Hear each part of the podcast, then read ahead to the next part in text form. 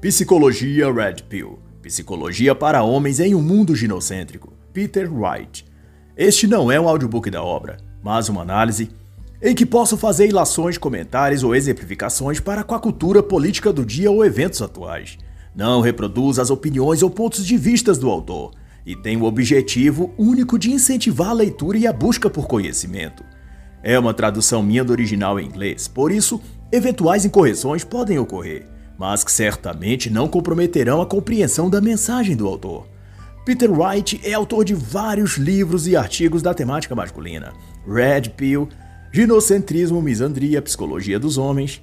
Ele escreve e administra o site gynocentrism.com e escreve em colaboração com autores como Paul Whelan, destacado no meio masculinista pelo importante trabalho em Uma Voz para os Homens, um site clássico na defesa e divulgação dos direitos dos homens. E sobre essa obra em questão, a primeira coisa que se deve destacar é um texto de Joseph Campbell, que define com maestria a jornada que todo homem está a fazer nessa vida. E ele assim diz que o herói moderno, o indivíduo moderno que ousa atender ao chamado ao qual é o seu destino, não deve esperar que sua comunidade o compreenda e apoie. Não é, pois, a sociedade que guia o herói, mas o herói que, depois de seguir o seu trilho bravamente, acaba por servir de farol para aqueles que seguem perdidos sem enxergar nenhum caminho. Mas cabe ao herói saber que ele carrega sobre si a cruz da provação que todos os outros heróis antes deles também tiveram de carregar, pois afinal o homem não é forjado nos seus momentos de alegria mas nas suas horas de dor e silêncio. E assim conta o autor que, dias antes de publicar este livro, um homem da Nova Zelândia cometeu um ato extremo. Ele, que havia sofrido diversas perdas na justiça pela custódia do seu filho, também era ignorado pela Corte de Justiça do país acerca das explorações, agressões e todo tipo de humilhação por parte da mãe do seu filho e de grupos feministas que estavam a assessorá-la esgotado financeiramente e emocionalmente, perdeu todas as esperanças quando, mais uma vez, seus recursos e apelos ao juiz foram indeferidos. E num derradeiro ato de protesto e desespero, ele ateou fogo ao próprio corpo de frente para o parlamento e morreu. E diante dessa cena marcante e triste, muitas questões vêm à tona. O que é preciso para que as autoridades e a própria sociedade resolvam olhar para a misandria e para o sofrimento injusto que homens estão a sofrer em todo o mundo. Porque a sociedade está a tratar os homens como se fossem descartáveis ou um fardo do qual a humanidade precisa logo dispensar. Acaso o mundo poderá sobreviver seguindo esse curso? Mas, considerando então tudo isso, o autor delibera que cabe aos homens então aprender a se colocar no mundo de forma a blindar-se psicologicamente para que não necessite que a sociedade o reconheça ou valide para que ele não caia em desalento. Pois, como escreveu Campbell, os homens não são forjados nos seus momentos de alegria, mas nas horas de dor. E eis a primeira coisa para o que deve se atentar os homens: de que todos os setores da sociedade, indústria, cultural, política, indústria alimentar, acadêmica e até religiosa, muitas delas, são cúmplices ideológicos no que diz respeito a legitimar a sujeição do homem às regras sociais misândricas, de modo então que a visão negativa sobre os homens e positiva para com as mulheres é um tipo de senso comum estabelecido. Ninguém acha nada demais, ou que seja um ataque à honra dos homens apelidá-lo de qualquer nome pejorativo ou falar qualquer coisa ruim contra ele. Ao passo que se fizer o mesmo com a categoria feminina, o mundo vem abaixo e isso é um processo de reeducação mental, de que as pessoas nem sempre se dão conta de que estão sendo submetidas. É um tipo de lavagem cerebral que passa sobre homens e mulheres, adultos e meninos, e muita gente não vê que ela está formando a visão dela sobre o homem e a mulher a partir de uma doutrinação psicológica que a condiciona a ver o homem como mau e vilão, e a própria mulher como boazinha e heroína. E White fez um experimento nesse sentido. Ele dispôs em uma lousa diante de alunos, todos jovens, onde escreveu no cabeçalho os homens são, e a tarefa era os alunos completarem a frase. E assim, a turma escreveu: porcos, cachorros, maus, cafajestes, idiotas, crianças, grossos e termos pejorativos dessa natureza. Logo depois, escreveu a frase: As mulheres são, e da mesma maneira, os alunos deveriam completá-la. E o que escreveram, para surpresa de ninguém, foi fortes, capazes, belas, sensíveis, honestas, empoderadas. E o que o autor quis verificar com essa dinâmica é o quanto nossas opiniões e modos de ver o homem e a mulher estão fundamentadas em falsas premissas e caricaturas sociais muito longe da realidade, mas que, no entanto, coordenam a forma como a sociedade tende a lidar com o homem e quando se trata da mulher.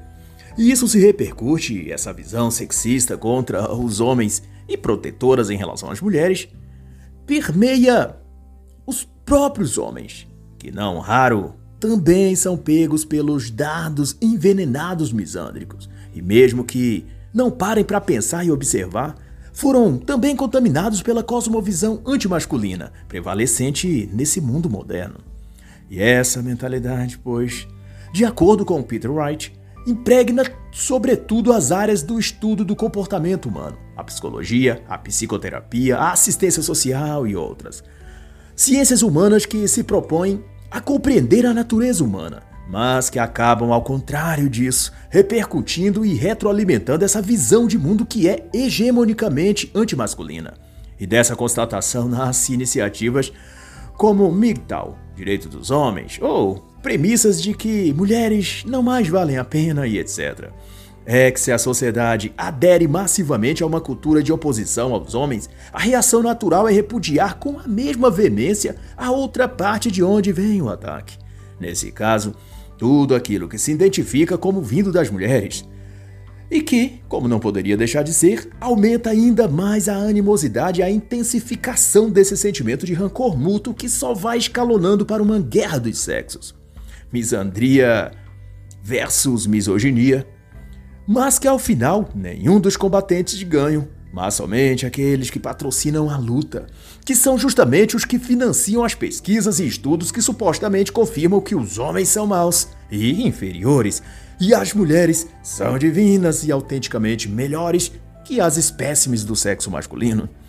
E o que o autor revela é que a psicologia, e por definição os psicólogos e terapeutas em geral, da saúde mental, é o campo profissional e de estudos que melhor sintetizam esse ódio e desafeto ao homem e ao masculino. Dentre as ciências e campos do saber, as sociais e da mente, são as que mais desenvolvem artigos, livros e conteúdos teóricos que embasam essa visão que endeusa as mulheres e desprestigiam os homens. Qualquer busca aleatória por autores que escreveram sobre homens e aqueles que escrevem sobre mulheres esse viés de exaltar o feminismo e criticar o masculino fica evidente. E Peter White cita uma lista de livros e autores como exemplo da efetividade disso. E eu próprio também fiz esse teste numa lista de 10.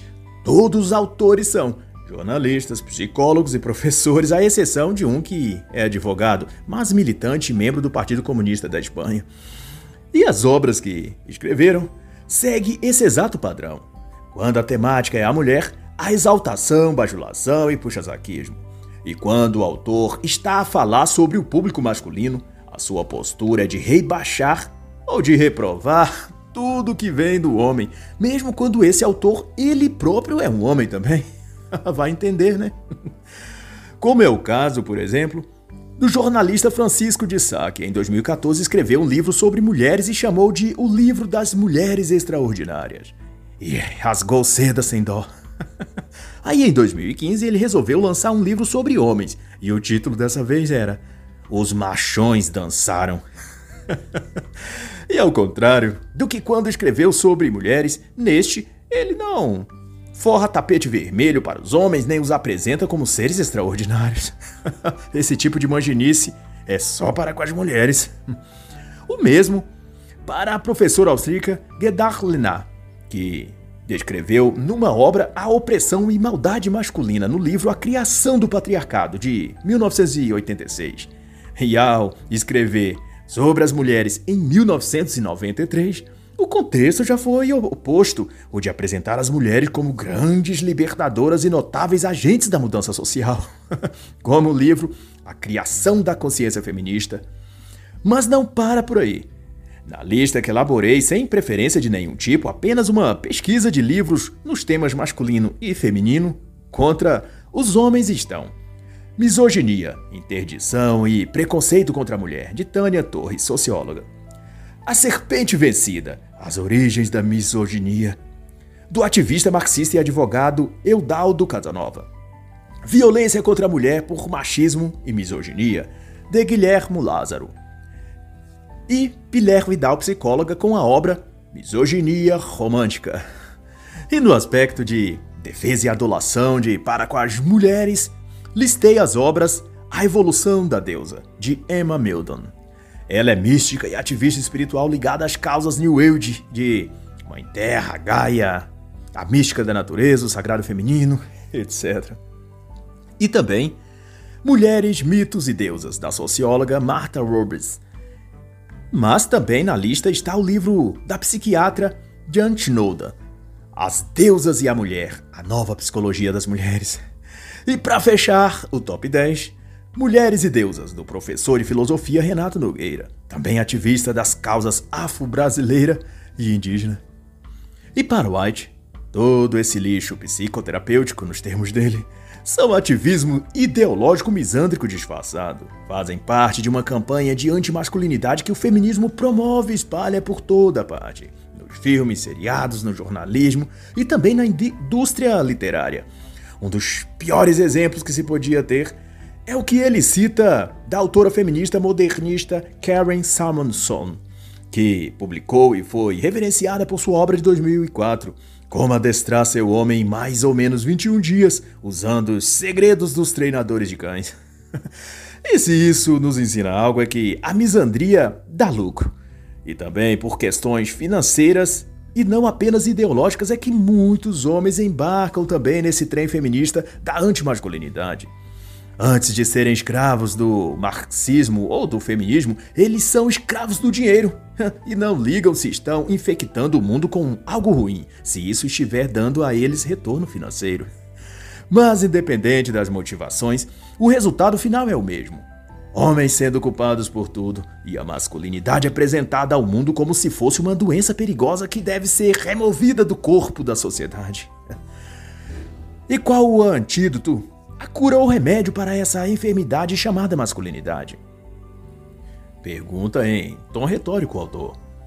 Para os profissionais da saúde mental, os conselheiros e terapeutas e para os hábeis das ciências humanas e sociais em geral, o feminismo é a solução de tudo. Por isso, não se engane o leitor quando vemos sites, redes sociais, livros ou discursos em todo lugar falando contra os homens e exaltando as mulheres. Eles estão nessa função, a de vender ao mundo o remédio do feminismo como a poção mágica que salvará a espécie humana. E fazendo eu nesse sentido uma analogia, mas isso não está no livro, cada feminista, ou homem feminista manginizado, se enxerga como se fosse a garota chata e heroína da série Os Últimos de Nós da HBO. Ellie, como se chama a adolescente, carrega no sangue a capacidade imunológica de reter o fungo Cordyceps, que até então ameaça extinguir a raça humana, transformando-a em zumbis. E no caso, feministas de ambos os sexos, sociólogos, psicólogos e jornalistas, dentre outros, acham que a porção de marxismo que há dentro deles é a fórmula milagrosa que, se espalhada por todo o mundo, curará os infectados pelo patriarcado pelo machismo estrutural ou pelo cristianismo opressor, sei lá o quê. e então, estão esses como Joel e Ellie, numa saga heróica para que a cura que está no DNA da menina seja processada por cientistas e inoculada nos últimos dos seres humanos que ainda restam. Tal como os heróis e heroínas do feminismo moderno, lutando para colocar sua ideologia em frascos da psicologia, da sociologia, da psicanálise ou em seringas jornalísticas para inoculá-la na mente dos últimos que ainda não se transformaram em zumbis do politicamente correto. Porque no fim, O que ofertam não é a cura, mas uma outra doença mais mortal e terrível ainda: o comunismo. no geral, voltando ao foco do livro, tudo se resume em abraçar o feminismo, diz o autor. Essa é a receita milagrosa. Esse é a bajulação ao feminino é o prato principal. O ódio e desprezo ao masculino é servido como sobremesa. E todos têm de se alimentar desse manjar misândrico.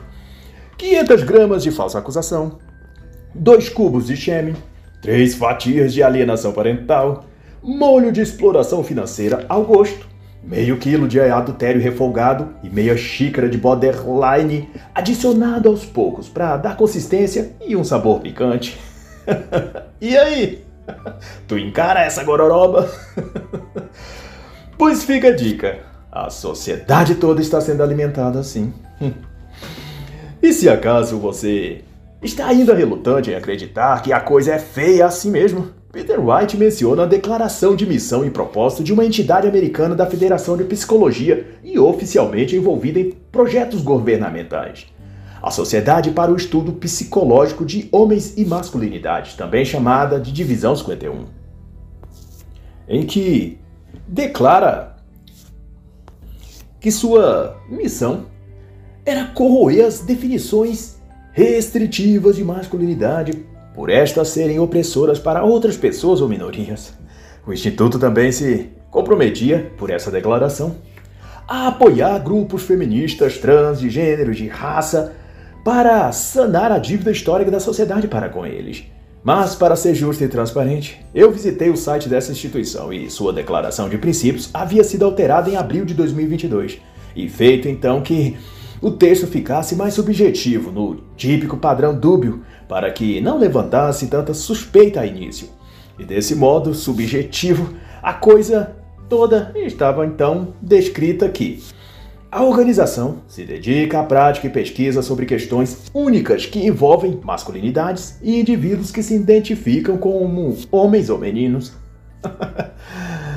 Depois diz também que trabalham com uma lente multicultural com ênfase na justiça social. Hum. E daí você já sabe o que isso significa, né? é interessante e preocupante também que no site dessa organização consta que psicólogos, psiquiatras e profissionais da saúde mental compõem seu acervo de técnicos que atuam em seus projetos, pesquisas e atendimentos ao público. E isso chama a atenção no sentido de que há uma razão para que tudo que se trate sobre masculinidade, sobre ser homem e ser menino, no caso da infância e adolescência, vai sendo tratado a partir de um contexto de saúde mental. Isso é, para que seu tempo seja então referendado pelos profissionais das ciências da mente, que tanto masculinidade quanto identificar-se como menino, homem ou do sexo masculino, é uma questão de enfermidade psicológica, um distúrbio ou condição de anormalidade mental. Wright lembra que na antiga União Soviética, sob o regime comunista, a maioria dos dissidentes eram presos sob acusação de não estarem em condições mentais saudáveis e que, portanto, tinham de ser internados em instalações de saúde mental do governo para serem tratados, medicados, curados. E depois todos vieram a saber, no Ocidente, que o verdadeiro nome desse centro de tratamento de saúde mental era gulags, também conhecidos como campos de concentração. A estratégia era simples. Se alguém discordasse dos métodos, ideais e projetos do poderoso Estado comunista, então só podia ter essa pessoa algum problema mental psicológico. E para os homens, será que há algum plano assim? Bom, fica a dúvida, né? Mas basta observar para de fato vermos que a masculinidade, o ser homem e tudo que diz respeito ao ser masculino vai sendo empurrado pelos especialistas da mente e das questões sociais para uma denominação ainda não oficial por enquanto, de que se trata de uma psicose compartilhada em massa. É talvez brevemente que os MGTOW, os ativistas dos direitos dos homens, ou simples e meros indivíduos que se assumam homens héteros brancos e não comunistas, sejam então classificados como portadores de um distúrbio patológico mental e considerados prejudiciais à sociedade, devendo então serem afastados para instalações médicas compulsórias para se curarem de sua masculinidade. E Peter vai considerar esse processo também uma iniciativa de desmasculinizar principalmente os jovens e adolescentes, a fim de que cheguem à idade adulta descaracterizados de sua condição natural biológica, relativa ao sexo masculino. Ele chama de psicoterapia da pílula azul, e basicamente se trata da imersão de doses cada vez mais altas de ginocentrismo na sociedade e na mente desses jovens especialmente. É o tipo de psicoterapia que vai moldando a maneira desses jovens pensar e agir. Eles passam a ver a vida com a lente feminista, colocada neles pelos professores na escola, pelos filmes e também pelas músicas que propositalmente são colocadas nos top trends em todo lugar. O ginocentrismo, diz então o autor, molda as regras sociais, mas moldam também como os homens devem ver e interagir para com as mulheres. E sem exceção, esse comportamento que os homens devem assumir se resume a idolatrar o sexo feminino. Não importa sequer se o homem crê ou pensa daquela forma, mas publicamente ele deve repercutir o conjunto de narrativas e declarações estabelecidas para o fim de adornar o público feminino com uma aura de divindade superior. Espécies imaculadas de seres humanos, quais desconfia-se que tenham um DNA divino ou coisa assim, já que são frequentemente chamadas de deusas, como nas obras já citadas aqui, que ao lado do termo mulher ou feminino colocam adjetivos como divina, deusa, virtuosa, Ou então que exaltam os supostos feitos das mulheres como se elas fossem criaturas fabulosas ou místicas da natureza, quase uma coisa sagrada, ou uma lenda, ou uma mitologia encarnada. Quer exemplo? As Donas do Poder, de Ana Alice Costa. Todas as mulheres são bruxas, de Silvia Federici. A Bruxa de Porto Belo, de Paulo Coelho. Mulheres Poderosas Têm Ambição, de Heather McGregor. Por que os homens amam as mulheres poderosas? Um clássico do gênero pretensioso de empoderamento da mulher, lançado no Brasil em 2009. e daí por diante. E desse modo, então, o pensamento e a mentalidade dos homens é totalmente adaptada a um cenário artificialmente criado para gerar neles um condicionamento psicológico bem específico o da mulher como entidade semidivina. e debaixo dessa hipnose, ele passa a defender, justificar e tratar toda e qualquer espécie feminina como se ela fosse a mais pura criatura da Terra, a princesa donzela precisando de um herói para salvá-la. e para o autor, esse é o efeito da terapia da pílula azul. O encobrimento da percepção e capacidade cognitiva dos homens com uma neblina psicológica para que não vejam a realidade da atual sociedade.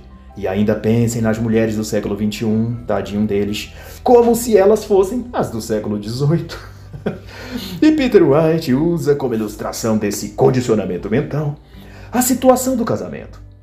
Segundo ele, o homem Blue que está sob a névoa da visão romântica dos relacionamentos enxerga a si e a sua parceira como personagens de uma linda história de amor, e que juntos terão um maravilhoso futuro compartilhado, onde as lutas e desafios serão superados pelo amor que sentem um pelo outro.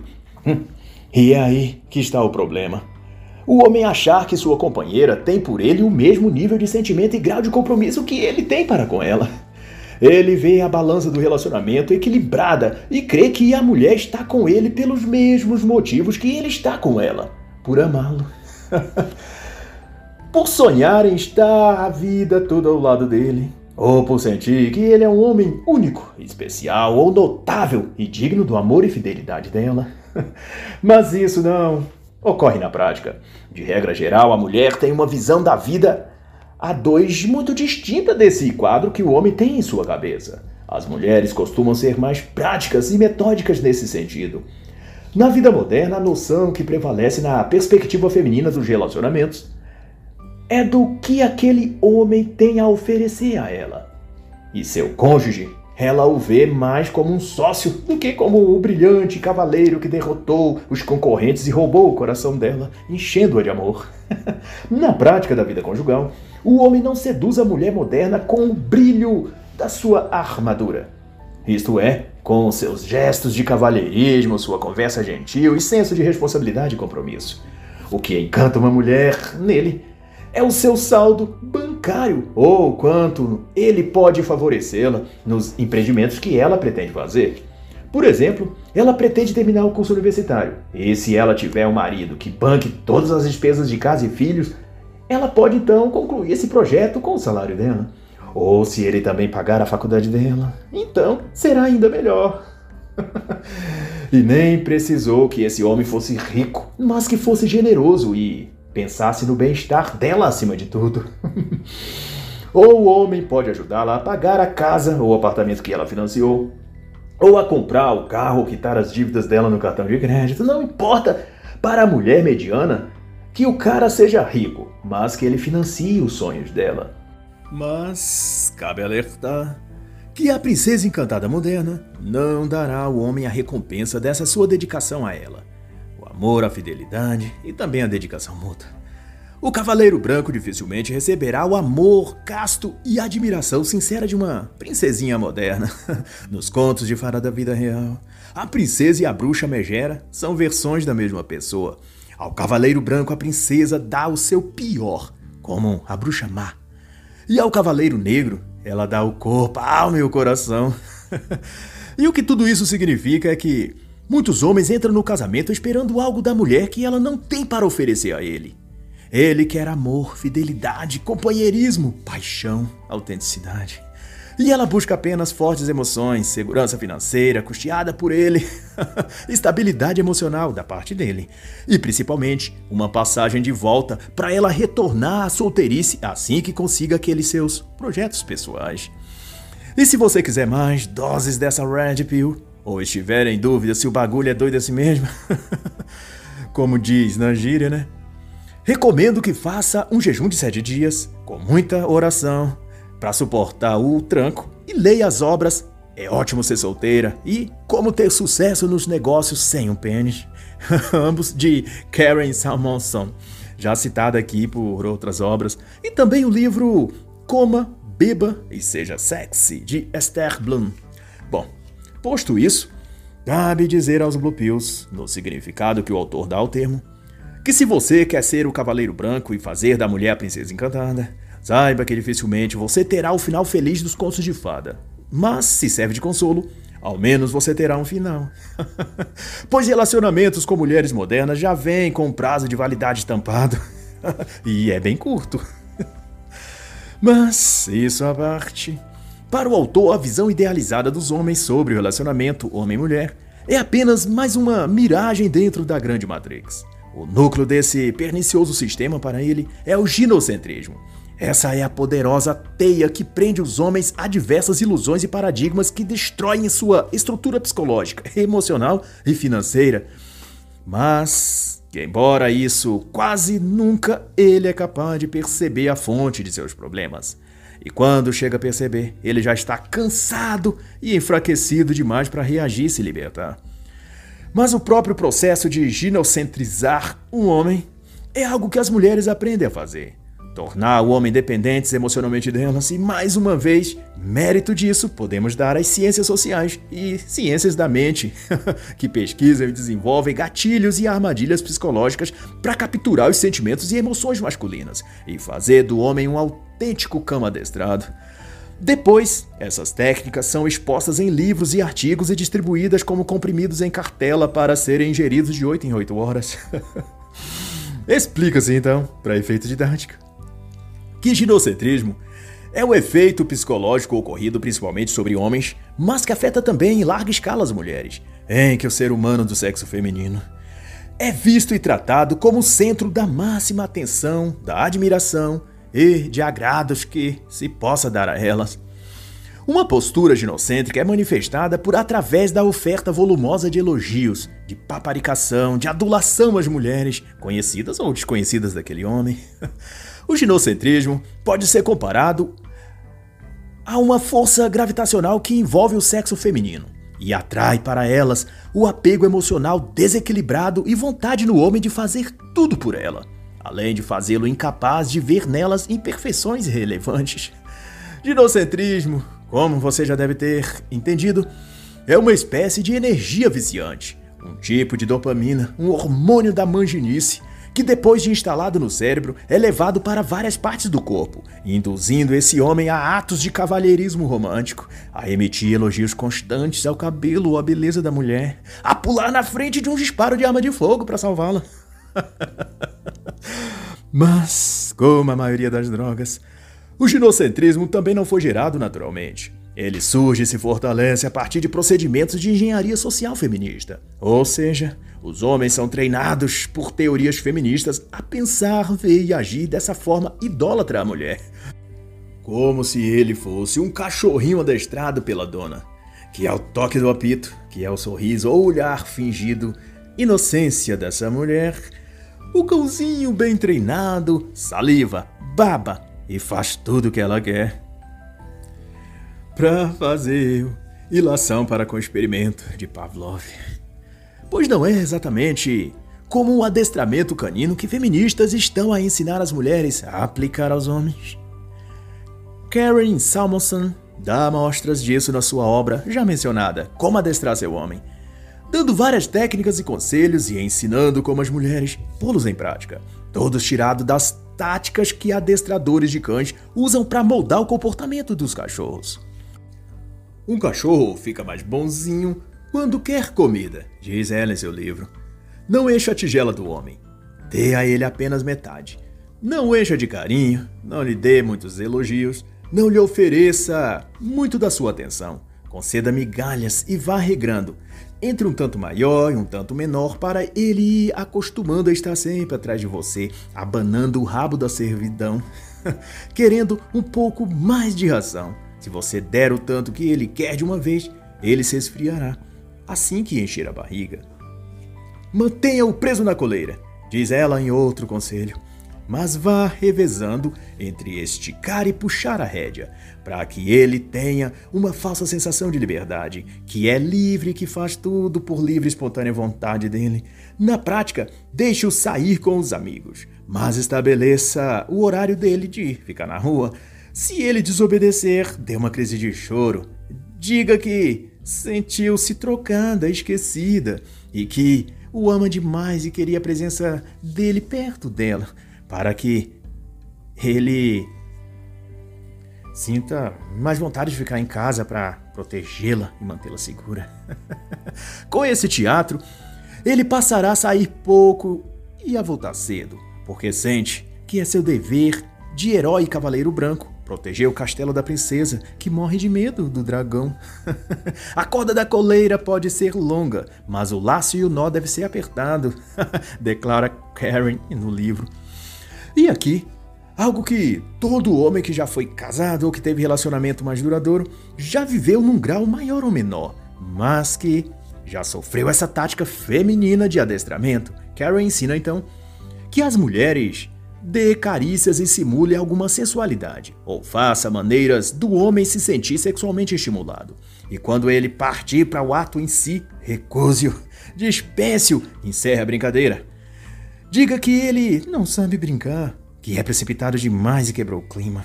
Ou diga que está passando mal, ou cólicas, dores na lombar, ou menstruada. Deixe-o instigado, mas esconda o chocolate fora da geladeira.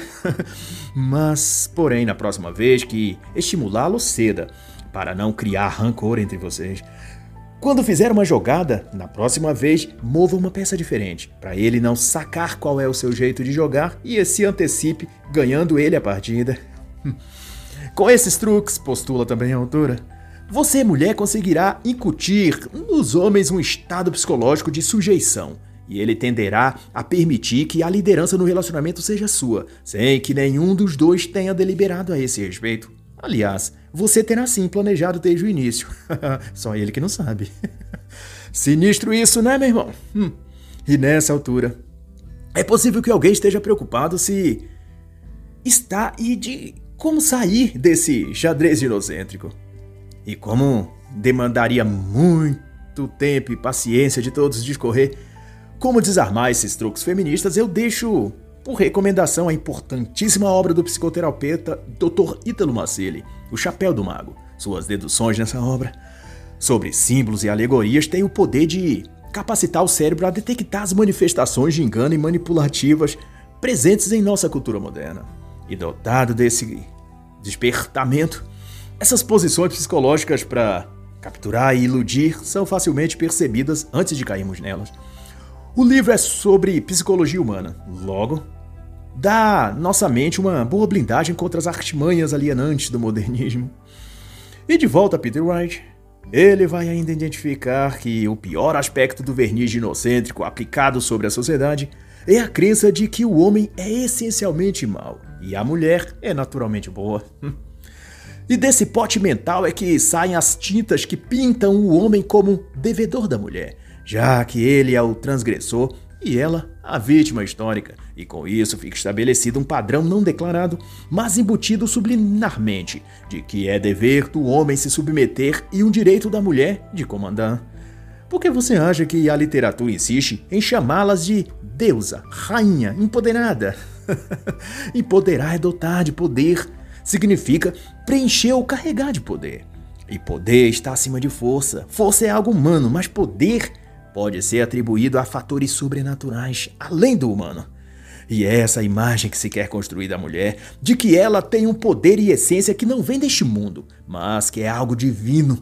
A mulher tem uma centelha divina nela. Essa é a mensagem que querem te convencer a acreditar. E todos nós, em nossa fase ginocêntrica, todo mundo tem uma fase assim. Tomamos essa pílula azulada e tivemos uma ressaca manginista. Alguns de nós acordaram da embriaguez após tomar um café amargo coado com o pó da pílula vermelha. Mas outros, a maioria, passaram tempo demais tomando a pílula azul. Fumaram-na num cachimbo, injetaram na veia, cheiraram-na em pó em carreira usando canudinho no nariz. e agora só enxergam o mundo em 50 tons. E não é de cinza, mas de azul mesmo. Aquele azul azul caneta, marcado com minha letra, como cantor. O maior Blue Pill de balsas no interior do Maranhão em 2019. e se você julga que a Blue Pill só afeta as questões da relação homem-mulher, pois saiba que o próprio autor Mangina desse meme da caneta azul candidatou-se à política em 2022 e seu primeiro ato em campanha eleitoral foi dizer que não apoia Bolsonaro e era contra ele. tá vendo aí? Nada mais blue pill do que ser uma angina de esquerda. Está escrito. E fez o rei Nabucodonosor uma estátua de ouro de grande altura. E mandou que viessem príncipes, governadores, juízes e todos mais para que consagrasse a imagem na Babilônia. E ordenou-se que, ao toque da trombeta, ao som da harpa e de toda espécie de música, todos se prostrassem e adorassem a estátua de ouro. Mas eis que dentre toda a Babilônia três homens não se prostraram: Sadraque, Mesaque e Abednego. Enfurecido, Nabucodonosor mandou que os atirasse na fornalha aquecida sete vezes mais. Mas os três homens passearam dentro da fornalha com um quarto homem que era semelhante ao Filho de Deus. E nenhum fio sequer de seus cabelos se queimou. Daniel 3, 1 a 26. E assim encerra a análise da obra Psicologia Red Pill Psicologia para Homens em um Mundo Ginocêntrico, de Peter Wright.